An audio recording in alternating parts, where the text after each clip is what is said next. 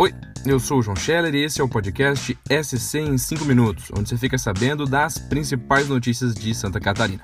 Bora ver o que rolou? Hoje é quarta-feira, dia 26 de janeiro de 2021.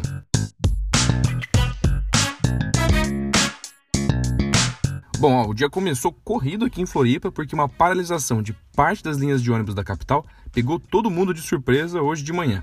Mais da metade, 65% das linhas da cidade foram afetadas e mais ou menos 300 trabalhadores pararam as atividades em protesto. De acordo com o sindicato da categoria, as empresas estariam pagando menos da metade dos encargos trabalhistas aos funcionários que foram demitidos durante a pandemia e também atrasando os salários dos que estão na ativa agora. No início da tarde, os ônibus voltaram a circular, isso depois de uma reunião entre os trabalhadores, as empresas e a prefeitura, que definiram um prazo de 20 dias para chegar a um acordo.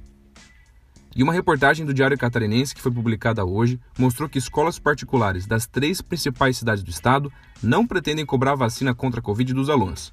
Foram ouvidas três instituições de Joinville, Floripa e Blumenau e todas elas disseram que vão seguir as determinações do governo estadual. Como até agora a vacina da Covid não faz parte da lista de vacinas obrigatórias para as redes pública e privada de ensino, ninguém vai cobrar nada. Todas as instituições também disseram que, caso tenha mudanças na lei, aí sim devem rever as suas orientações. E lá em Blumenau, uma polêmica sobre o pagamento de gratificação aos médicos da cidade acabou fazendo com que uma sessão extraordinária da Câmara de Vereadores tivesse que ser suspensa. A discussão é sobre uma gratificação criada em meados do ano passado, que pagava 100 reais por hora extra aos médicos que atendiam na central de Covid da Vila Germânica. Naquela época, a medida já causou polêmica, principalmente entre outros profissionais de saúde. Depois que a central da vila foi fechada, o governo pediu à Câmara que a lei fosse alterada, permitindo o pagamento em mais horários e no atendimento geral à Covid o que reacendeu toda a discussão. A sessão que teve que ser paralisada aconteceu em meio ao recesso da Câmara, exatamente por conta da pressa da Prefeitura de regularizar a situação já para a Folha de Janeiro. Bom, e a gente está no 13º dia da onda de calor que vem trazendo temperaturas bem elevadas para todo o estado, mas para tristeza de alguns e alegria de outros, dentre eles esse que vos fala, amanhã a aproximação de uma frente fria encerra esse ciclo de calor, pelo menos por enquanto. Os próximos dias devem ser de chuva e temperaturas mais amenas, abaixo dos 30 graus, uma coisa mais tranquila, mais tolerável. É, mas junto com as chuvas devem chegar por aqui também trovoadas, rajadas de vento e queda de granizo. Então, fica ligado que é para a situação mudar agora de noite.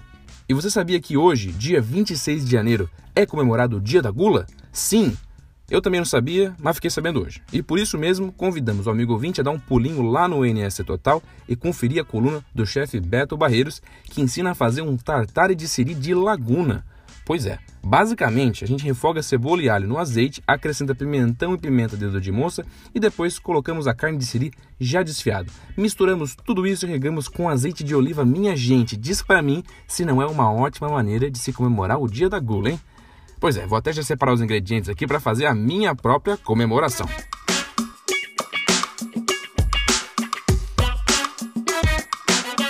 E esse foi o SC em 5 minutos, podcast do NS Total, que é publicado de segunda a sexta-feira. A produção e edição de som são minhas, João Scheller, e a coordenação é da Carolina Marasco. Essas e outras notícias você pode conferir lá em nsctotal.com.br. Até amanhã.